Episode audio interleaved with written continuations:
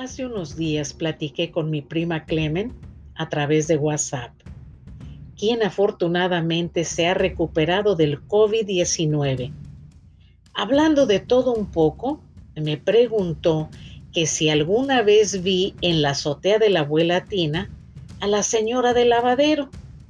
La verdad me extrañó su pregunta, ya que nunca escuché a nadie comentar nada de esa señora.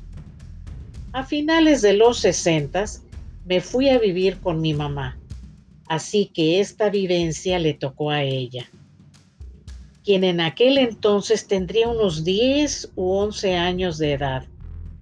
Me dijo que un día en la mañana subió para ver si el lavadero estaba desocupado. Cuando lo hizo, vio sentada sobre éste a una señora de cabello negro, largo y vestida de blanco, cepillándose el pelo. No le vio la cara porque se la cubría su larga cabellera. Decidió bajar al departamento de la abuela para informarle que el lavadero estaba ocupado.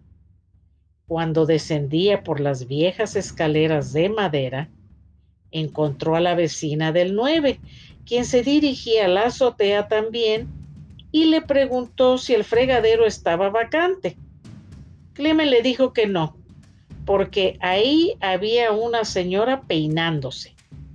A la vecina le pareció rara la respuesta y decidió subir rápido para ver por sí misma. Y antes de que mi prima terminara de bajar los escalones, la señora del 9 le dijo, Niña, aquí no hay nadie. Al decir esto, mi primita subió nuevamente y junto con la vecina vio que verdaderamente no había nadie me dijo que en ese momento sintió un vuelco en el estómago y absolutamente todos los vellos de su cuerpo estaban erizados. Bajó aterrada diciéndole lo sucedido a la abuela Tina, quien al verla tan asustada, exclamó, El gran poder de Dios. Y la llevó frente a una imagen de un Cristo donde la santiguó. Le pregunté que si no la vio más.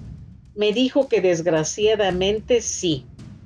Un mal día, Tavo, su papá, le pidió que le llevara una botella de jerez para él y unos biberones para el más pequeño de sus hermanos. Tía Toña, Tavo y mis primos vivieron algunos años ahí, en el departamento 17, en el mismo viejo edificio donde habitaba la abuetina. Era de día y cuando iba caminando rumbo a la entrada para subir los escalones y llevarlo encargado, vio a la misma mujer vestida de blanco y con el cabello negro y suelto, la cual se le adelantó y se metió exactamente a donde Clemen iba. Mi pobre prima se asustó tanto que soltó todo lo que llevaba en las manos y subió tan rápido como pudo abriendo la puerta abruptamente. Tavo, al verla, le preguntó qué le había sucedido. Ella le platicó lo acontecido y él la llevó para que se viera frente a un espejo. Al ver su cara, se asustó más y gritó ya que todo el pelo de su cabeza estaba completamente erizado y su piel parecía de gallina. Le interrumpí con mi risa y le dije que solo de imaginármela así me era imposible no reírme. Afortunadamente, nunca más volvió a encontrarse a esa señora en ningún lado. Y esto también sucedió en los viejos departamentos de la calle de Doctor Martínez del Río número 194.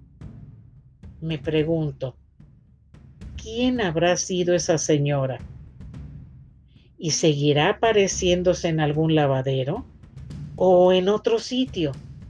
Les aseguro que yo no voy a investigarlo jamás.